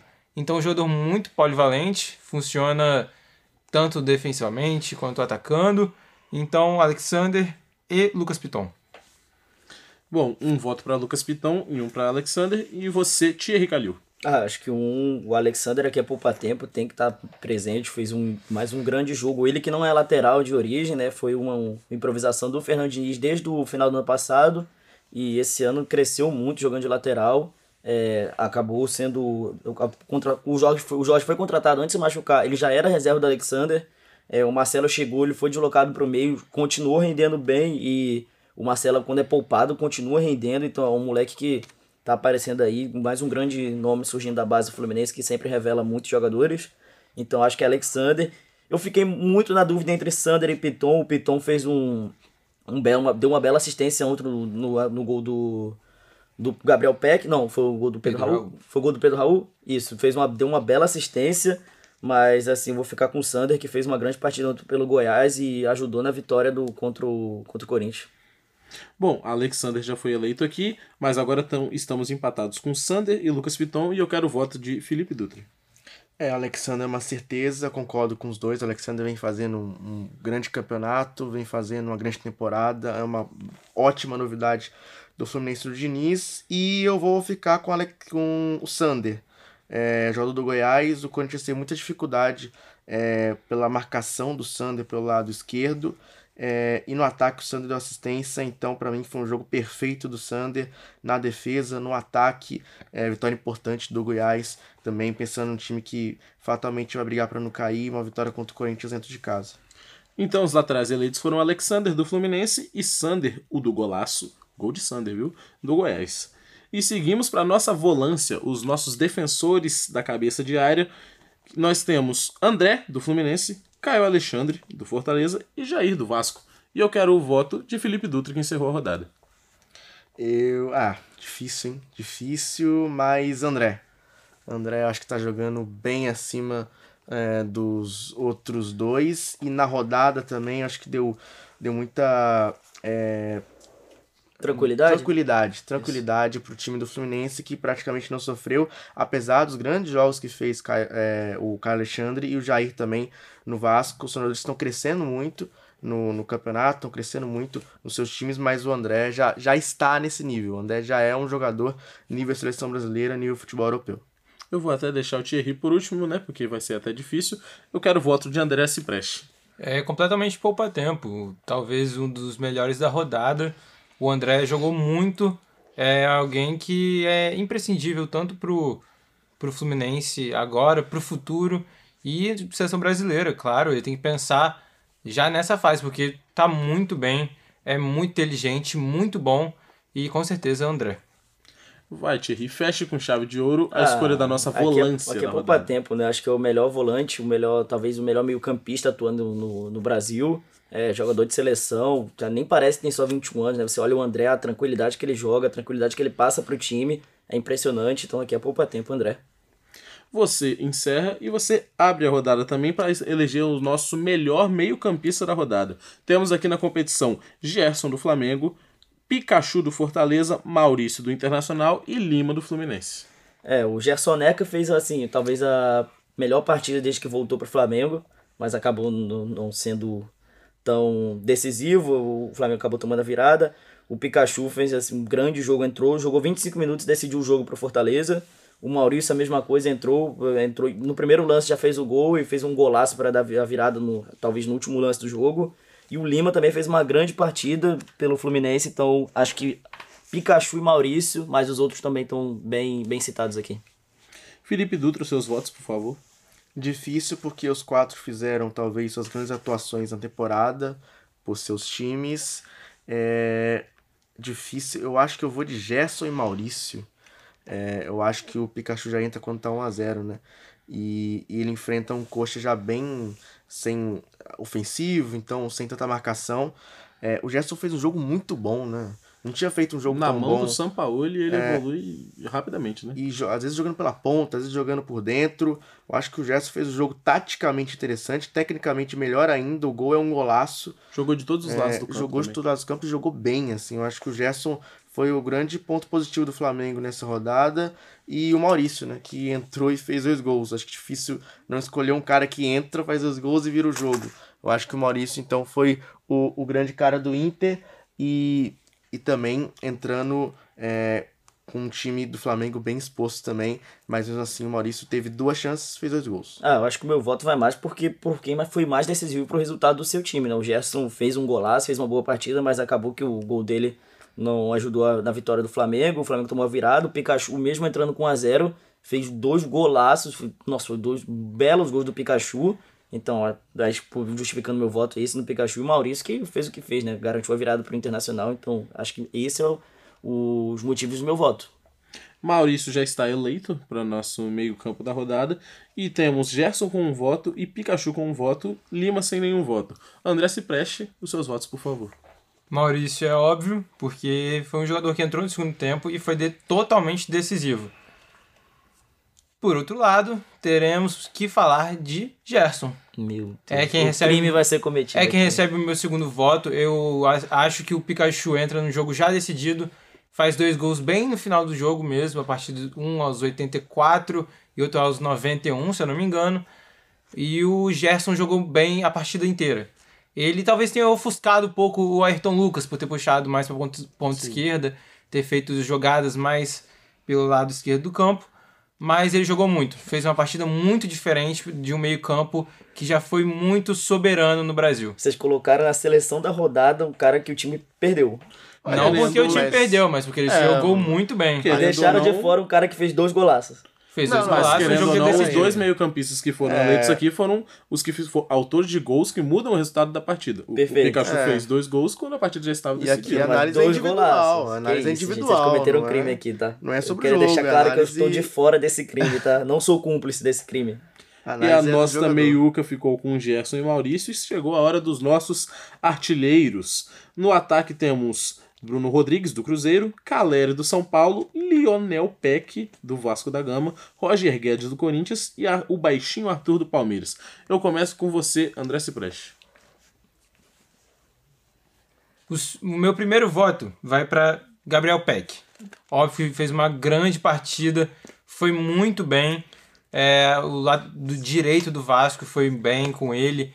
Ele foi soberano. No final estava muito exausto, mas porque correu muito. Ele se doa bastante pro. É, sempre, sempre, sempre vai no limite. Acho que isso é até um ponto a ser trabalhado, né? Para ele É. poder segurar um pouco mais o gás dele pro final dos jogos. Mas Gabriel Peck, eu acho que vai ser unanimidade na- no time de todos. É, vou falar também de Arthur. Achei que foi muito bem. É, talvez não não do jeito que ele gostaria, que é cortando mais pro meio, chutando. O gol dele foi um gol de cabeça que ninguém espera que o Arthur faça, mas ele fez mais um belo jogo desde a volta ao Palmeiras e consagrado com um gol. Lá na frente eu vou colocar Bruno Rodrigues. Achei que Olha só! decidiu o jogo pro Cruzeiro. é, e isso merece ser falado. Num jogo que não é fácil para um time tão limitado. E Bruno Rodrigues é, foi bem, decidiu e merece estar na seleção do campeonato. Um dos integrantes da mesa está totalmente indignado e eu indignado passo o a tá palavra para tá? ele. Indignado Os o que tá seus três aqui. votos para o nosso trio de Mas vou, ataque, de- Thierry vou deixar o motivo da minha indignação pro final, mas assim, o Gabriel Peck tem que estar presente, fez um, já fez um ótimo jogo desde a primeira rodada, né? Foi o melhor jogador do Vasco. E ontem fez também mais uma grande partida, então o Gabriel Peck tem que estar. O Caleri também tem que estar, fez mais um bom jogo pelo São Paulo. Ele, Você- você não acha que- aqui no off Bruno Ei, Bagrides. calma. Você não Calma, acha que calma. o Luciano foi melhor que o Caleri? Não acho, não acho. O acho Caleri, que o o Caleri é, Luciano o, é o melhor jogador de o São. Paulo e tem que estar. Ontem fez mais uma boa partida, e então o Caleri tem que estar presente. Cara, não dá pra estar o Bruno Rodrigues na seleção da rodada. Não tem como, gente. Pelo amor de Deus, vocês estão. mas não é que, que vocês estão seleção- fazendo não é seleção brasileira Vocês já colocaram o Gerson, vocês já colocaram o Gerson, que o time dele perdeu e deixaram o Pikachu que fez dois gols fora. Não, mas gente. E vocês estão querendo colocar o Bruno Bagrides. me, desculpa, Bruno, me desculpa, Bruno Rodrigues, que é um ouvinte da nossa rádio. né? Um abraço pro Bruno Rodrigues. Você deve ser um homem de bom caráter. Um ótimo pai de Pera aí. família, mas, pô, pelo amor de Deus, Paga gente. contas Seleção da, pô, o imposto é com ele mesmo. O imposto, dá um imposto pra ele pagar pra tu ver se ele não é dentro. É dentro No imposto. off você queria o Apodi. Gente, pelo amor de Deus. O Apodi, que vou deixar claro aqui, se dependesse Fez de mim, de estaria na seleção, tá? Fez um golaço, deu um lençol Ah no Duqueiroz, e tomou a frente, fez um golaço de voleio. Mas assim, gente, o Bruno Rodrigues não dá. Aqui é. Gabriel, até esqueci o nome de quem é o. Quem é o outro mesmo? Lionel Peck, você O Leonel. Peck, Caleri e quem é outro? É, temos Arthur do Palmeiras. Arthur, gente, que isso, Arthur. Vol- Voltando agora pro Palmeiras, pequenininho, 1,69m, subiu no meio da zaga do, do Vasco, fez um gol de cabeça, garantiu um empate pro, pro time de. O time Verdão e, gente, Bruno Rodrigues não tô revoltado, tô, tô, até- tô até nervoso aqui o que tá acontecendo aqui, gente. Bruno Rodrigues, tá? Lionel Peck e Arthur já estão eleitos e empatados estão Caleri e Bruno Rodrigues. Gente, com a palavra vocês- e sem Deus nenhum céu, clubismo, irmão. Felipe Dutra. Bruno Rodrigues e Caleri. Primeiramente, Ah, Gabriel ele- é, Peck. são dois, os dois times que o Felipe Dutra torce, aliás. Gabriel Isso já é um crime, tá? Peck. De informação. Torcer para dois times é um crime. Deveria ser tá na Constituição, mas vamos seguir. Pô, é pela minha avó. São Paulo é pela minha avó. Um beijo É. pra vozinha do Felipe. Saudosa. Gabriel Peck do Vasco tá fazendo uma baita temporada. Cuidado, É. cuidado. Tô aqui com o celular. 190 pronto aqui, tá, tá discado já. O Gabriel Peck do. O Peck do Vasco tá fazendo uma baita temporada, temporada incrível dele. É o melhor momento dele na carreira, tem que estar na seleção. Fez o primeiro tempo incrível contra o Palmeiras. Não acho nem que foi tão bem quanto no segundo tempo, mas o primeiro tempo acho que já vale pelo grande futebol que ele apresentou. Eu vou colocar também o Arthur do Palmeiras, que fez um jogo muito bom também. Eu imagino que o Palmeiras tem encontrado um, um ponta para ser opção e às vezes até para ser titular. O, o Arthur é um jogador de muita ofensividade e também do último terço e fez um gol de cabeça, né? Baixinho, mas fez um gol de cabeça. E por último, Olha só, Cuidado. momento E da por verdade. último- Cuidado que você vai e fazer. por gente. último- Vocês estão falando de, de Jonathan Caleri e Bruno Rodrigues. Bagrides? Quem mudou a história do jogo, Meu Deus do céu. quem jogou o jogo todo muito Meu bem, Deus quis o jogo. céu, Ele gente. quis o jogo. Ele quis o jogo do primeiro ao último O minuto. Bruno. ba- Tá chovendo bagre, tá? O novo filme. Bruno Rodrigues, Tá chovendo bagre. O 10 da seleção da rodada, o 10. O 10. Perfeito. Do- Tá jogou o jogo todo. Com Fala muito sobre o nível do nosso campeonato brasileiro, então, né? com intensidade, finalizou o jogo todo. Fez um grande jogo, Bruno Rodrigues. O melhor jogo dele, camisa do Cruzeiro. Bruno Rodrigues é o cara dessa seleção. é, e eu acho que a seleção tá bem entregue. Falta os técnicos agora, mas, assim, os outros dois, só pra, só pra não deixar passar. O Caleri, pra mim, fez o jogo comum. Ele faz o gol, mas, assim, movimentação ok. Você tá o jogo normalizando o Caleri fazer gol. Ah, O Bruno gente, Rodrigues fez é um gol, gol. você tá botando O a camisa Rodrigues 10 pra ele. um gol. Você tá dando a camisa 10 pro Bruno Rodrigues O que fez um Rodrigues gol. fez um jogo muito melhor que o Caleri. Que o Caleri isso, foi. gente, assim, o Caleri fez o gol. Talvez o Luciano tenha ido melhor que o Caleri. E o Roger gente. Guedes, assim, fez um gol, buscou o jogo, mas assim. Aí você, Bruno o Rodrigues- Gerson fez um gol, você botou na seleção. O O Roger Gerson- Guedes fez um gol, você não dá. Porque o Bruno Rodrigues também foi melhor que o Roger Guedes. Que isso, gente. E melhor que o Caleri. Você Ou tá seja, o sendo Bruno hipócrita, Rodrigues. Você tá sendo hipócrita. aqui, 10 você da sendo nossa hipócrita. seleção. Eu tô com vontade de ir embora, eu tô com vontade de ir embora. 10 e faixa Vai, vai, favor. Vocês colocaram o Gerson e Bruno Rodrigues na seleção da rodada. O Gerson foi muito bem no O jogo. O Pikachu fez dois gols e ficou fora. Ele, entrou Ele não final. decidiu nada. Ah, O, Pica... o peraí. Gerson decidiu o quê? Ele que abriu o placar Não, do mas- jogo. mas E adiantou é e no assim. quê? Ué, Peraí, adiantou porque o Flamengo tava ganhando de 1x0. e foi E um- adiantou no é um quê? gol que Um pra- minuto depois já não tava mais. É, dois. Um, do- adiantou do quê? Foi decisivo então- no quê? Então e o tem que- Iago Pikachu Fez dois, dois gols gols. no final. 1 a 0, não decidiu pera. nada. Se um, o primeiro gol serviço, o Flamengo não tinha tomado empate, o que tinha ganho o jogo. Não, Pega tem- O Fortaleza tava fogo, ganhando, o primeiro o tava ganhando de 1 a 0, o Leitor fez dois tem matou que o jogo. restringir Entre a os seleção só pro time que ganhou. Perfeito. Ah, então a Pra mim, seleção é do perfeito. time que ganhou. A Perfeito. seleção dos times que ganharam. Não a Perfeito. seleção do, da, do Você campeonato. perdeu o jogo, você É individual. É individual. Ideias muito Bruno diferentes Rodrigues de futebol dos Bruno nossos Rodrigues É individual. A análise é individual. O cara que perdeu pode estar aqui. Jogou bem, tá Mas aqui. a matemática é uma só e o ataque da nossa rodada é Arthur dos Palmeiras. Crime, tá? Crime. Lionel eu, Peck Thierry Calil, Vasco não faço parte e desse ele, contra o Bruno futebol brasileiro. Rodrigues do Cruzeiro. E, como no Cartola, treinador também pontua. Quem será o melhor treinador da rodada 2 do Vai Brasileiro? botar o São Paulo aqui também? Vai botar o São Paulo? O Cuca? Olha que Na competição nós temos Diniz, do Fluminense, Voivoda do Fortaleza e Dorival Diola do, do São Paulo. E eu começo com o André Cipreste. Vou ter que votar em Fernando Diniz, porque controlou o jogo do primeiro ao minuto 90. Então não tem como você comparar um treinador que faz o time jogar o que jogou, que faz o time dominar, como dominou o adversário. Então, Fernando Diniz. Felipe Dutra. Pepa não tá, tá? Vou deixar claro. Deveria estar, e acho que a gente pode citar o Peppa e pode citar o Barbieri, por mais que ele não O estivesse Barbieri na beirada do campo porque foi expulso na primeira rodada. O Barbieri também, acho que o time do Vasco fez uma partida muito boa contra o Palmeiras. O meu voto vai pro Voivoda. Eu acho que o, o- a vitória fora de casa do Fortaleza contra o Coxa é uma vitória que até me impressionou um pouco. Não imaginava a facilidade que o Fortaleza encontrou contra o Coxa. O Coxa que não é um time tão ruim assim quanto a gente imagina, tem bons jogadores. é, e a facilidade com que o, o Fortaleza fora de casa conseguiu essa vitória me chamou a atenção. É, foi um verdadeiro nó tático. Nó tático do nosso querido Voivoda. É, o Diniz também fez um baita, uma baita, um baita jogo. O Fluminense fez um baita jogo é, contra as paraenses, mas pra mim a vitória do Voivoda é mais impactante, por isso Voivoda na seleção do campeonato. E agora, conhecendo o nosso querido, já sabendo que ele jamais votaria em Dorival, desempate pra nós. Que Thierry isso, Calil, que isso. Diniz ou Voivoda? Dorival fez uma grande estreia pelo São Paulo, trouxe a primeira vitória no campeonato, parece que vai substituir bem o Rogério Ceni, vai fazer um bom campeonato pelo São Paulo que acho que agora não deve sofrer tantos riscos. O Voivoda que mais uma vez faz um bom começo de ano com o Fortaleza, o Fortaleza que vem fazendo bons anos nas, nas mãos do Voivoda. É, ganhou do Coritiba lá, o Coritiba sem técnico, um momento difícil, é, assim que acho, que acho que vai cair, é um dos times que deve cair nesse campeonato.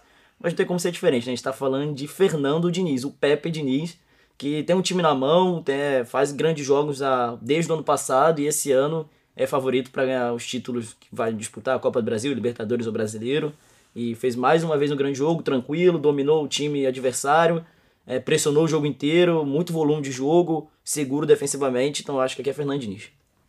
Bom, e fechamos a seleção da rodada 2 do Brasileirão com no gol goleiro Rafael, na zaga Nino e Arboleda, na lateral Alexander e Sander, no, na volância André do Fluminense, no meio-campo Maurício e Gerson e no ataque Peck, Arthur e Que Bruno ataque? Rodrigues. Que ataque, treinados por Fernando Diniz, que, Que faria ataque, esse time jogar muito. Esse ataque chegaria em qual é bom. posição do Campeonato Brasileiro? Não, eu acho o ataque bom. Não? Bom pra ficar em nono. Bom pra rodada. E falando de atacantes novamente, mas não só sobre eles, temos aqui que eleger o gol mais bonito da rodada. E os gols dessa competição são o gol do Apodi, pelo Goiás, o gol do Gerson, pelo Flamengo, e o gol do Maurício, Maurício no Inter. E eu começo com o Thierry Calil. Ah, aqui o gol do Apodi, gente. O cara entrou no, Gol no de segundo Apodi. tempo. Gol de Apodi. Ele é um jogador que você nunca espera nada E sempre faz um golaço. e sempre aparece. O e filho é sempre contra o seu time, tá? É sempre contra o seu time. Quando você menos esperar, o Apodi vai fazer. Pera aí, pera aí. Pera aí. Filho do vento Filho do era vento, o Euler, o Euler. que jogou no Palmeiras na década de 90, que era craque. PVC. Apodi- O Apodi tá? com PVC. todo respeito. Jorge... O Apodi é esforçado, gente boa pra caramba, pai de família, mas gente, Apodi é o de Apodi. É informação O que ele é pai de família? Ah, deve ser pai de família. Felipe Dutra, filho do PVC, agora acabou de lembrar. É, perfeito. Ressuscitaram Mas o o, o gol mais bonito da rodada é do Apodi. Ele pe- recebe a bola, dá um lençol no Duqueiroz e tira o Duqueiroz pra nada e faz um golaço de perna esquerda, que nem é a boa, tá? Perna direita que é a boa. Fez um golaço, então aqui é o gol do Apodi. E o Apodi tem perna ruim? Como assim? Oh, é, É, como você tá assim? falando. O né? cara é ambidestro. É, chuta mal com as duas, né? Exatamente, mas na frente do gol. é Parece até eu jogando.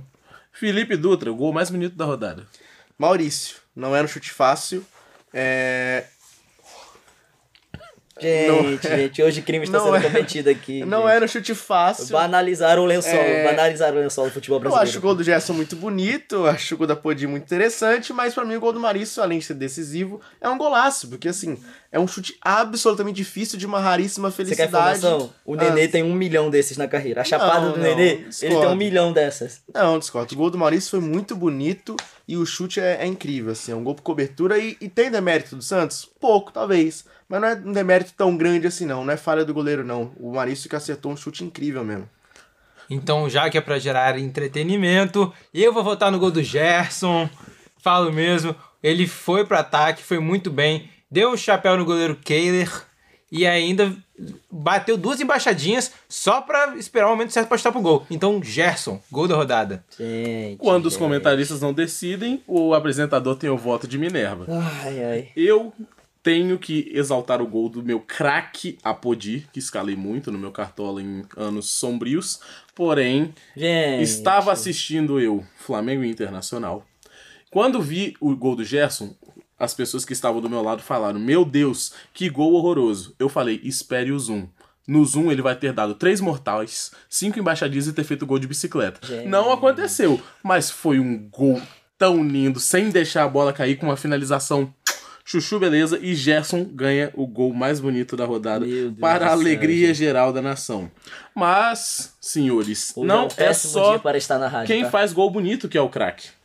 Eu quero saber de vocês quem é o craque da rodada. Ah, vai Votos ser o Gerson, né? O Gerson já tá na seleção da rodada. Thierry Calil, informação? Gol mais bonito. Gol mais bonito, seleção da rodada é o Gerson, né? O craque Esse da aqui rodada. a gente não então. elege só um só, não. A gente pode falar, cada um pode escolher Ah, pra você. deixa o meu amigo Felipe. Dutra começar aí, Felipe. Dutra, pode começar. Quem é o craque da rodada pra você? Difícil, sensível. difícil o craque da rodada. Acho que ninguém fez, talvez, um jogo muito mais chamativo do que o outro, não. Quem jogou bem foram alguns jogadores que a gente pode citar por aqui. Mas eu acho que o craque da rodada foi o Maurício. É, assim, o cara que entra e faz dois gols e vira o jogo é o craque da rodada, na minha opinião. Por mais que, sim, é, é eu sempre não gosto de votar em quem jogou. O que, que você falou? mesmo? E o cara que entra e faz dois gols no jogo? É, E o Pikachu entrou e fez o quanto? Você pode Não, mas que virou o jogo. Quem entra, faz 12 e vira o Beleza, jogo. Em beleza, dois lances vira o beleza, jogo. beleza. Em dois chutes vira o jogo. Beleza. O Pikachu tem todo o mérito de ter feito gols contra um zagueiro que o Curitiba tinha naquele momento. Só É, tinha um. Verdade. Ele tem todo o mérito, o Pikachu é um grande jogador, sou muito fã de Pikachu, inclusive, mas o Maurício teve dois lances, dois gols, virou o jogo. O Inter precisava muito dessa vitória em casa, estádio lotado, jogo duríssimo contra o Flamengo. O Flamengo terminou o jogo bem melhor do que o Inter, botou a bola na trave, era um jogo quase todo do Pena que o Flamengo. centroavante é o Gabigol, né? É, que não aí- faz gol com a bola rolando há 60 dias. Aí já é o, o Thierrico lançando seu veneno. Mas o, o para mim o Maurício é o craque da rodada, o segundo gol é o gol da rodada e, e a vitória é importantíssima O craque da rodada de Felipe, então, Maurício do Internacional e o seu Thierry. Ah, é o Maurício, né? Entrou, decidiu o jogo, virou, empatou e virou o jogo. Eu tô sendo coerente aqui, tá, gente? Entrou, fez dois gols, tem que ser o craque da rodada. Não é o Nino?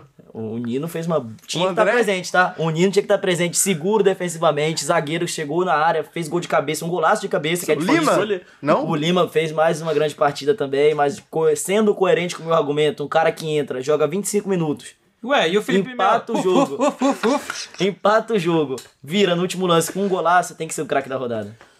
André se preste pra fechar. Maurício, unanimidade, ele entra, empata e ainda vira o jogo. Então não tem como um cara que é, foi tão efetivo, que fez tanta diferença, não ser o craque da rodada. Sempre é importante ressaltar que o Maurício fez parte de uma troca entre o William Potker e Maurício, tá? O Maurício foi pro Inter, o William Potker foi pro Cruzeiro e o Cruzeiro caiu. E o Maurício chegou, é, foi oferecido ao Flamengo no início desse ano. É, os agentes deles ofereceram ele ao Flamengo, que O descartou completamente de imediato O Flamengo tem alergia a, pro jogador, né? a, a possibilidade de contratar o meio-campista que foi carrasco contra o clube. Mas tem que fazer ressalvas ao Nino e ao André, que jogaram muito nessa rodada, tá? O Maurício no Cruzeiro era absolutamente comum. Inútil. Reserva, o Maurício Mas no o William Cruzeiro. era- Potker segue também reserva no sempre Inter, foi não, assim, comum. William Trocas, Potker... é, não, sempre foi comum, mas a troca era plausível na época. Assim. Pô, mas o William Potker já quase assim, final de carreira, mais pro final do que pro início. E o Maurício é um jovem jogador, tinha muito a evoluir ainda. Absurdo é trocar o Rodriguinho pelo Rascaeta. Verdade. 63 Verdade. quilos de alcatra limpinho, meu amigo. Bom, fechamos o nosso giro pelo Campeonato Brasileiro e para nos encaminharmos já para o fim do nosso programa de hoje, temos que comentar sobre ela, a mais querida Copa do Brasil, porque temos alguns times grandes que precisam reverter seus resultados. Corinthians, Flamengo e Cruzeiro estão um tanto quanto complicados para os jogos dessa semana e eu quero ver seus comentários, André Cipreste. Quem Bom. desses aqui tem o jogo mais fácil para se resolver? Eu acho que o Flamengo tem o jogo mais fácil. Até porque o Maringá é completamente desfalcado. Não é um time que tende a oferecer nada contra o Flamengo em pleno Maracanã. Então o Flamengo que tá diferente, uma postura diferente. É, acho que o São Paulo ele vai com um time completo para essa partida que vai ser como uma final. Mas acho que o Flamengo, se jogar com a cabeça. Que nível pensa- chegou o Mengão em final contra o Maringá. É, o Flamengo perdendo por Ô, 2 a perdendo por 2 a 0 Acho que pode sim pensar que é um jogo para Vai, fazer dá 4, trabalho. 5. O Flamengo teria que fazer pouco esforço para geralmente fazer 4 Se gols um, no Maringá. um jogo parecido com o que fez contra o Internacional, Acho que o Cruzeiro tem tudo pra não se classificar. Dentre essas partidas, o Cruzeiro é o que tem mais dificuldade. O Náutico tende a impor mais obstáculos a esse Cruzeiro, que é mais limitado, e é melhor focar no brasileiro do que na Copa do Brasil. É, por mais que a Copa do Brasil dê dinheiro, a premiação seja muito boa, mas o Cruzeiro precisa focar em permanecer na Série A. E se fizer isso a partir de agora, se livra de muitos jogos no calendário durante o ano. O Corinthians, em casa, pode até oferecer alguma coisa. Tá perdendo por 2 a 0 pro Remo. É, eu acho até que o Remo é um time organizado. É, o Corinthians vai lutar, mas acho que se classifica também. Bom, é, talvez os nossos outros comentaristas discordem de algumas coisas, até porque eu sinto que o Cruzeiro, quando precisa se doar, ele tende a fazer um jogo muito mais coeso e reverter os placares que ele precisa. O Corinthians, apesar de ter uma força imensa dentro de casa, segue sem o craque do time que vive lesionado e não passa muita confiança na hora dos jogadores demonstrarem a tão cobrada raça pela torcida fiel. E o que você acha, Thierry Calil, sobre os jogos da Copa do Brasil? É, acho que o Flamengo tem um jogo mais fácil aqui, né? O Maringá, assim, se tivesse com o time completo, já seria um jogo mais, meio tranquilo para o Flamengo, né? É, jogando Maracanã, com a força da sua torcida, acho que seria já um jogo tranquilo e vindo com um time vindo com um time bem desfalcado, que perdeu suas principais peças, sem o volante Bianchi, sem os seus principais jogadores, tem tudo para ser um jogo tranquilo pro, pro Flamengo, deve virar tranquilamente esse jogo, apostaria nos 4 a 0 ou mais, assim, mas se perder é vexame. Só Eu queria deixar claro, se, se perder é vexame, é uma final pro Flamengo, que depende bastante dessa da Copa do Brasil, ah, pelo grande dinheiro que a Copa do Brasil proporciona para os times, mas deve ser o jogo mais tranquilo da rodada. Da, ah, o Cruzeiro acho que tem um jogo mais difícil, tem um time limitado, o Gilberto que não faz um bom ano, e tem seus melhores jogadores o Matheus Vital e o Bruno Rodrigues, então acho que tem um jogo mais complicado, o Náutico entende a impor eh, dificuldade pro Cruzeiro, mesmo jogando em casa, é, então acho que o Cruzeiro tende a não se classificar. Eu acho que ficaria surpreso se o Cruzeiro virar esse jogo. O Náutico vem bem e acho que vai dar Náutico nesse jogo. E o Corinthians acho que tem um jogo difícil. Poderia ter perdido de três ou mais pro Remo. O Remo fez uma grande partida, o Corinthians fez uma péssima partida lá em, lá em Belém do Pará, no Mangueirão, mas acho que a força da torcida do, do Corinthians na, na Neoquímica Arena é o 12 jogador e acho que o Corinthians tem tudo para garantir essa classificação. É tão fácil assim a virada do Flamengo, Felipe Dutra? E digo mais, o Corinthians realmente tem uma facilidade maior do que o Cruzeiro para reverter esse resultado? Não, não é tão fácil a virada do Flamengo. Animicamente o Flamengo perdeu de novo. É, a confiança que parecia ter melhorado um pouquinho já não é mais tão boa assim. Eu acho o jogo duro contra o Maringá. Primeiro tempo terminar 0x0. É, o. Maringá só precisa de 45 minutos, é, podendo levar um gol para se classificar. Ou seja, assim, se o Maringá se defender muito bem, pode sim conseguir a classificação. Perdeu para seu Eu- principal zagueiro do tempo Sim, coletivo. perdeu tá? algumas peças, mas assim, eu acho que o Maringá tem chances de conseguir se classificar. É, eu acho o Flamengo favorito para ganhar o jogo, talvez até para se classificar mesmo, mas assim, não é uma parada tão fácil como o André e o Thierry acham, não. É vexame se perder? É vexame. É vexame histórico ainda. É vexame Histórico. se perder, vexame se perder. E... tre- Quer informação? O Nessa treinador, competição, o pior vexame da, da história do o, Flamengo. o treinador Seria. do Maringá é Uber, tá? É Uber, informação, é informação. Ele trabalha como Uber e como o Maringá não tinha, não tinha tabela, então durante o tempo que não tem tabela, ele trabalha como Uber e quando tem competição pra jogar, ele é treinador do Maringá. É, melhor ainda, o cara é um gênio, né? Porque ele faz dois trabalhos e, pô, o técnico da Islândia era dentista, né? Da Copa do Informação, Mundo. não sabia disso, 18, não. é. Na Copa, na Copa 18, o técnico da Islândia era É, deu no dentista. que deu, né? E o goleiro era cineasta. Então, assim, deu, conseguiram pelo menos segurar a Argentina lá em Os 18. caras do Tahiti eram. Era, tinha padeiro, tinha pedreiro, tinha muito trabalhador Saudade da também. Enfim. o, o Flamengo, pra mim, pode até virar o jogo, acho que tem tudo pra virar o jogo, é favorito pra ganhar, mas eu não acho uma parada tão fácil assim. É, Cruzeiro e Náutico, assim, eu não acho o time do Náutico tão organizado assim, não sei que Náutico vocês estão vendo aí, que jogo O Náutico que ganhou do Cruzeiro. Achei o Náutico bem bagunçado eu, também. Eu achei o Náutico bem bagunçado e o Cruzeiro bem bagunçado também, pelo seu primeiro jogo do Peppa. É, enfim, eu acho que o Cruzeiro pode virar.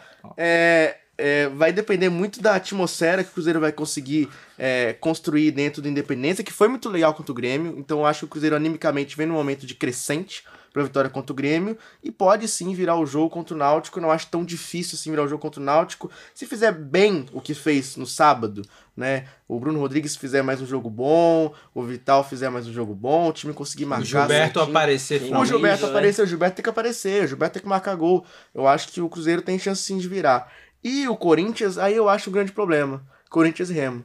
É, Corinthians perdeu em casa pro Argentino Júnior. É, perdeu fora pro Goiás. Assim, o Cuca tem muita coisa fora de campo para explicar.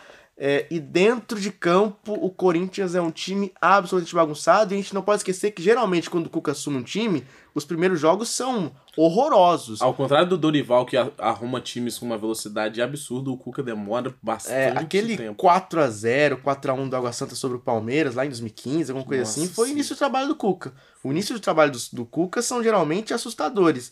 E logo no início do trabalho do Cuca tem um jogo desse, que o Corinthians precisa ganhar por 3 gols de diferença contra o Remo, que aí sim, o Remo é um time organizado.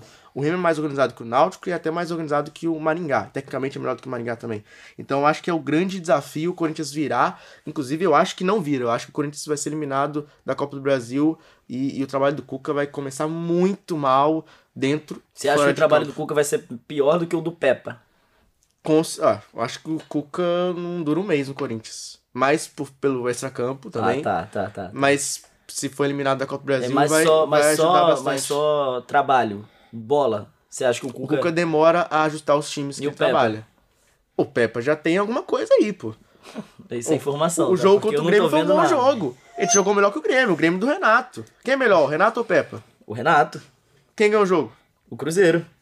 Num jogo fraco. É, num jogo fraco que taticamente o time do Pepa foi melhor que o time do Renato. Então, assim, o Pepa tem seus méritos, é um bom treinador. Vocês vão ver né, mais pra frente o, o, o trabalho do Pepa. Grande trabalho no Passos de Ferreira, né? É o poder do Peppa Pig. Bom, temos essas três partidas e também temos o Atlético Paranaense precisando reverter o placar dentro do tapetinho hoje, que perdeu pro CRB de 1x0 no jogo de ida. Vocês acham que é um jogo tranquilo? Ah, deve ser. O tapetinho é duro, o tapetinho Acho é duro demais, gente. O tapetinho é duro. Você jogando tapetinho é complicado. Então, se todos vocês tivessem que palpitar em um time grande para ser eliminado nesta rodada da Copa do Brasil. Ó, assim, tem que, é importante citar o Atlético Mineiro, tá? Ganhou o primeiro jogo em casa de 2 a 1 mas sofreu com o Brasil de Pelotas e vai jogar lá em Pelotas agora, tá? É um jogo complicado, é um jogo duro. Um Atlético Mineiro que vem fazendo um péssimo início de campeonato brasileiro, um Ah, péssimo início não- de não ano. vai cair. Não sei. 1x0, uns pênaltis, quem sabe? Em Pelotas é duro jogar em Pelotas. Já jogou em Pelotas? Não, não. É feio, jogar em. Pelotas é duro. Só quem viveu sabe. joga- joga lá em Pelotas? Lá em Brasil? Lá em Brasil? Lá em Brasil? lá é de complicado, é complicado. Cuidado. Bom, então eu quero o palpite dos senhores. Primeiramente, Thierry Calil, na sequência Felipe e por último André, do resultado do placar de hoje, Flamengo e Maringá. Hoje, É, hoje não, essa semana. Essa semana. Flamengo e Maringá, 4x0 Mengão. Felipe Dutra.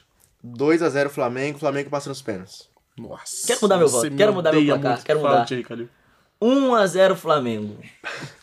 Pera aí, de 4x0 Flamengo, Eu- pra me 1x0 Flamengo? O São Paulo ele vai ter um péssimo início de trabalho, vai pedir oito reforços o Mevoi. Mas não era fácil virar vai, contra o Maringá? É, mas acho que vai ter uma crise instalada. se Crise preste. na Gávea. 1x0 Flamengo. Nossa senhora, eu nunca vi um, absurdo tão grande ser criado aqui. Ué, o Gerson tá na seleção e seu craque da rodada. Ele jogou pra caramba. Nem na TV Maringá os caras disseram 1x0 Flamengo. 1x0 Não sei nem Maringá. se- 1x0 Flamengo. Se lá na cidade de Maringá tem TV pros caras verem o jogo, Que mas tudo bem. isso, que isso. Um abraço pro pessoal de Maringá, todo mundo que é ouvinte da Abraço. rádio. Todo dia estão ouvindo a gente, tá? Todo Recebo dia. muita DM no Instagram, pessoal de Maringá. Pois é, porque a Rádio Universitária passa direto lá. Mas, dito isso, 5x0 Flamengo, um baile, pô. É um, baile. jogo Não, que tem aí, que ser fácil. é, pera um não. jogo que tem que ser fácil o ser Se o Flamengo. Flamengo, Você se, falou, ganhar, se o Flamengo ganhar de 3x0. Tô você vai estar aceitando. satisfeito? Vou. O desempenho, você vai estar satisfeito com o desempenho? Com 3 a 0 Sim. e, e mostrando que dominou o jogo, vou estar completamente satisfeito. Tá bom. Mas acho que é um jogo pra 5 a 0 Tá. São Paulo Tá virando. E o 2x0 no pênalti, o Flamengo passando no pênalti. Você tá É, satisfeito também? Aí eu não estaria satisfeito. Eu Você acho que é fora um... São Paulo? E Não, não sou fora São E Paulo, mas eu acho mais pra eles. Se puder trazer reforços que vão é, acrescentar ao time, eu concordo. Mas, mas. Pera, o elenco já não tá bom, não? Não, Que Não? isso? não. Que- Até tem que hoje a ter- vaga do João Você Gomes. quer trazer não o Messi e o Cristiano Ronaldo também? Não, eu acho que o Flamengo precisa sim de um- alguém pra brigar com o Pedro Gabigol no ataque, um reserva à altura. Quem tem que ser o alguém titular? Vamos aqui, pergunta sincera. Entre Pedro e o titular, o São Paulo pós-jogo disse que era um ou outro. Pedro ou Gabigol? Pedro, com certeza. Perfeito. Acho mais jogador. Perfeito. Próximo palpite, primeiramente André Cipreste, Cruzeiro e Náutico. Eu apostaria num 0 a 0 um jogo pegado que o Cruzeiro vai pra cima, mas só que não vai ser eficiente. 0 a 0 e Cruzeiro eliminado. Eliminado. Felipe Dutra, 2 a 0 Cruzeiro, jogando muito bem, com toque de bola, jogo posicional do querido Peppa. Tá subindo? Nhoque. O Náutico que não é organizado. Vocês estão vendo que jogo do Náutico, pelo amor de Deus. O Que Náutico... jogo você viu do Cruzeiro que É, é, tão organizado assim? Não, mas apresentou futebol, ganhando do Grêmio. E vai passar 2 a 0 Não tô dizendo que o jogo vai ser fácil. Um jogo duro. O Cruzeiro vai virar no último minuto. Mas vai passar do vai Náutico. passar. Thierry Calil, 1 a 1 o meu Náutico faz 1 a 0 o Cruzeiro vem pro abafa, consegue um empate no final do jogo, tem a chance de virar o jogo e levar o jogo pros pênaltis, mas o meu centroavante Gilberto vai isolar a bola, vai parar lá em Poço de Caldas e vai ser 1 a 1 o jogo. Thierry, então já siga palpitando Corinthians e Remo. Corinthians e Remo 2 a 0 e o gigante Cássio garante nos pênaltis. André Cipreste, 2 a 0 Corinthians e se garante nos pênaltis também. Felipe Dutra. 2x1 Corinthians, Corinthians eliminados. Ó, eu gostei mais desse aí. E pra finalizarmos, Atlético Paranaense e CRB, Felipe Dutra. Eu acho que vira. E aí, aí sim com um pouco mais de tranquilidade. 3 a 0 Furacão hoje. No tapetinho eles são leões. André Cipreste, Ah, pra mim tem tudo pro Atlético Paranaense também passar o, a carreta em cima do CRB. Então, diria 3 a 0 também. É, eu iria de 3 a 0 só pra ser diferente, 4 a 0 com 2 do Terence. E o Vitor Roque tá em choque? Gol do Vitor Roque. esse menino promissor aí que joga na Promissor, Inglaterra, vai o. Victor Rock and Roll. Gosto Rock muito desse garoto aí. E é isso por hoje, é apenas isso de futebol. Fiquem de olho nas partidas, que semana que vem nós voltaremos para debater tudo que rolar nas rodadas de todos os campeonatos. Debater sobre a eliminação do Flamengo, do Cruzeiro. Se Que Deus isso. quiser, não. E um abraço, Thierry Calil. Valeu. Um abraço, Felipe Dutra. Valeu, um abraço. André Sempre. Até mais. Eu, Renan Liares, fico por aqui e até a próxima. Tchau. Tchau. Tchau. Tchau. Esse foi mais um programa Bandejão na Rádio Universitária, que rola sempre das 12 às 14 horas. E se você gostou, então não esqueça de acompanhar a gente nas redes sociais, arroba Bandejão Rádio, porque esse é um projeto do Departamento de Comunicação Social com os alunos de jornalismo, propaganda e publicidade e cinema e audiovisual. Sob a coordenação do professor Pedro Marra e Lívia Souza. O programa conta com o apoio da Fundação de Amparo à Pesquisa e Inovação do Espírito Santo via edital FAPES número 12 de 22, Universal Extensão.